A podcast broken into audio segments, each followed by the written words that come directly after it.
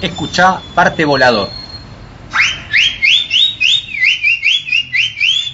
Donde se alza la voz de las trabajadoras y los trabajadores del transporte.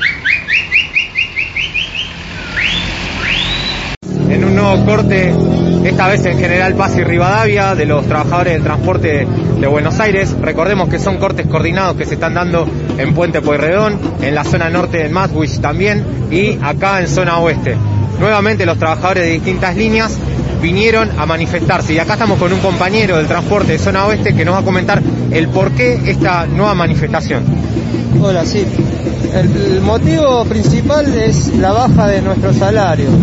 Estamos en un plan de lucha porque queremos un salario digno de una vez por todas que nos vienen año tras año comiendo la inflación. Estamos bajo el límite de la pobreza. Hoy en día un trabajador del transporte, un sueldo inicial de 44.700 pesos de básico, cuando para vivir se necesita, para no ser pobre, arriba de los 95.000 pesos.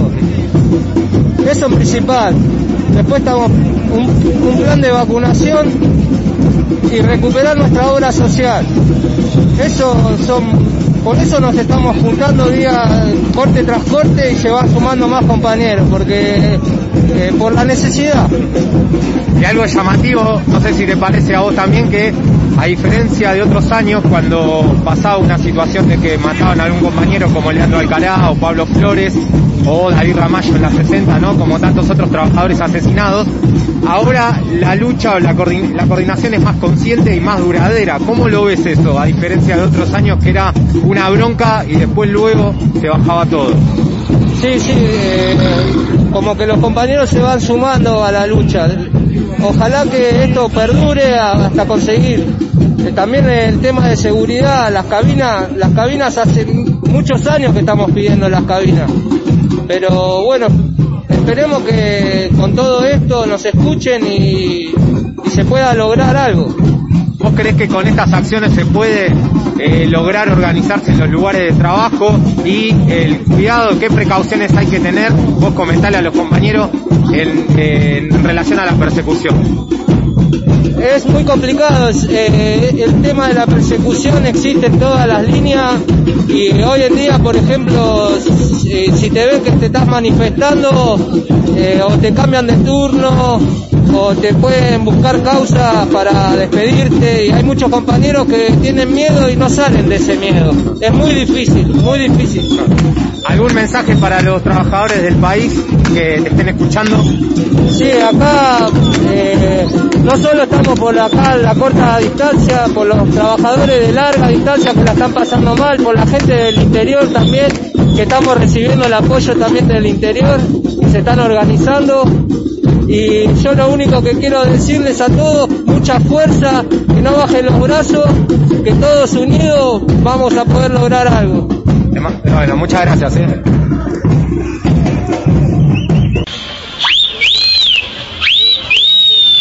Estamos con Rubén, trabajador de, del Alma Fuerte. Bueno, Rubén, comentanos por qué la acción de hoy.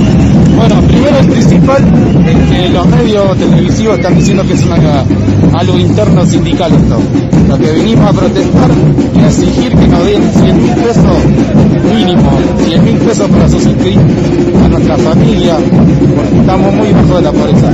El tema de vacunación y equipatrización para, para técnica y administración y seguridad también. Así que estamos protestando acá los compañeros de distintas zonas, acá como dijo el compañero Ariel. Sí, muy, muy importante porque no, son acciones espontáneas por una bronca, ¿no? Recordemos lo que pasó con Leandro Alcará, con Pablo Flores, que eran broncas que tenían que ver con, con el momento, pero ahora está habiendo una coordinación, una acción más consciente. ¿Cómo lo ves eso? Y ahora este, los compañeros se están dando cuenta que cuando nos tocan el bolsillo salen todos a la calle los compañeros. El tema de, mi compañero, particularmente Pablo Flores, todo lo que dijo Berti, yo estuve presente en la reunión en, Puente 12. Él dice que no firma nada, que es todo de palabras, y la palabra que dijo él que eh, a partir de enero iban a venir todos los colectivos con cámaras, ninguna, ninguna unidad viene con cámara. Y muchas cosas más prometió que no se están dando tampoco. Y ahora, ¿cómo, cómo ves de ahora en más eh, todas estas actividades? Porque habrá que organizarse más en los lugares de trabajo, en las empresas, y, y esto qué efecto tiene en la persecución de los compañeros. La persecución tiene mucho porque eh, los mismos delegados, los mismos dirigentes de la UTA amenazan a los compañeros para que no vengan a esta protesta.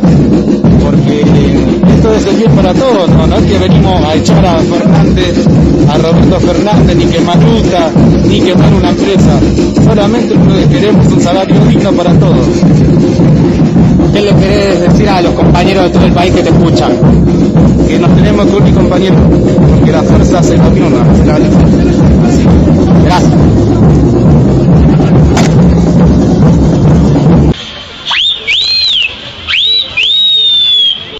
Acá estamos con compañeras, trabajadoras del transporte, que están buscando ya hace bastante tiempo eh, trabajo y que no se cumple el, cupo femenino. Acá estamos con Natacha.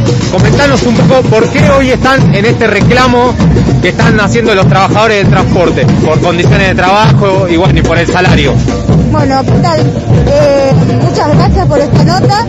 Eh, las mujeres nos presentamos en esta lucha, primero porque eh, compartimos la lucha de los compañeros del salario digno, vacuna, cupo femenino en todas las empresas del 50% y reconstrucción de la obra social.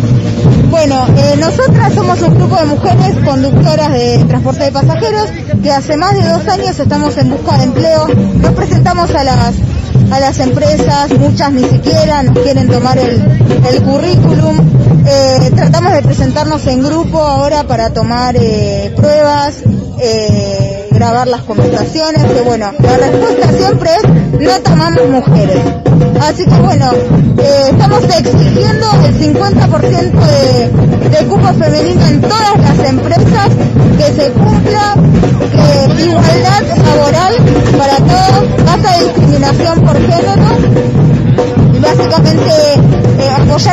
que ellos también nos están apoyando en, nuestra lucha.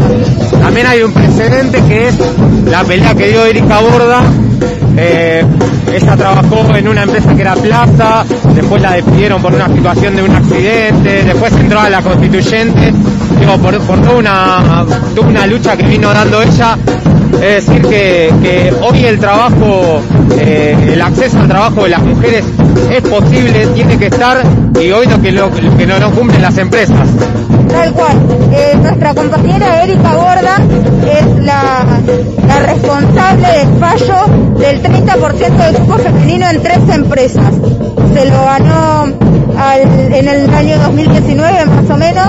Bueno, este fallo no se está cumpliendo actualmente y, la compañera fue echada de, Grupo Plaza sin justificativo. Así que bueno, ahí comenzó la lucha, nuestra compañera más o menos ocho años atrás se recibió de enfermera mientras seguía la lucha. Y bueno, hoy eh, gracias a su gran esfuerzo y empeño eh, está trabajando, está activa y, nos da su apoyo en, esta gran lucha.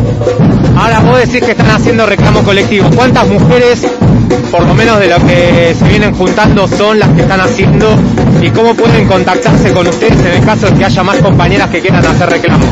Bueno, nosotras generalmente la contactan a Erika Borda, que es eh, la, referente de,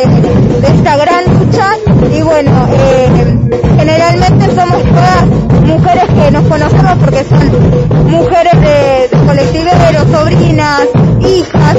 Entonces eh, nos llegamos a conocer en reuniones, en Facebook, por, muchos, por muchas redes sociales que hoy por hoy uno puede encontrarnos.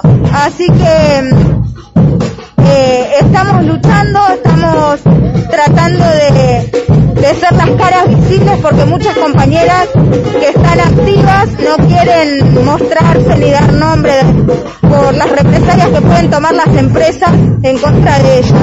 Ya saben nuestra situación que es muy difícil llegar a trabajar, así que tienen miedo de perder su, su fuente de trabajo. Bueno, un mensaje para las trabajadoras y los trabajadores del país Eh, mi mensaje es que no aflojen, que lo vamos a lograr.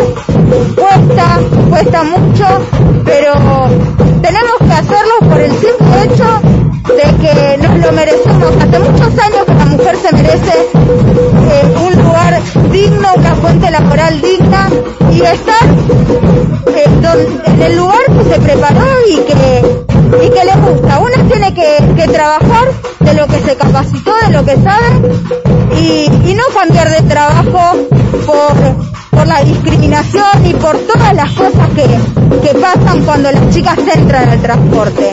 Eh, a muchas nos mandaron a replantearnos si era realmente lo que queríamos hacer. Así que mi, mi, mi mensaje es este, que no bajen los brazos, que luchemos, apoyando a las compañeras porque el día de mañana se les va a hacer mucho más fácil llegar a las chicas que vienen atrás de nosotras. Muchas gracias. ¿eh?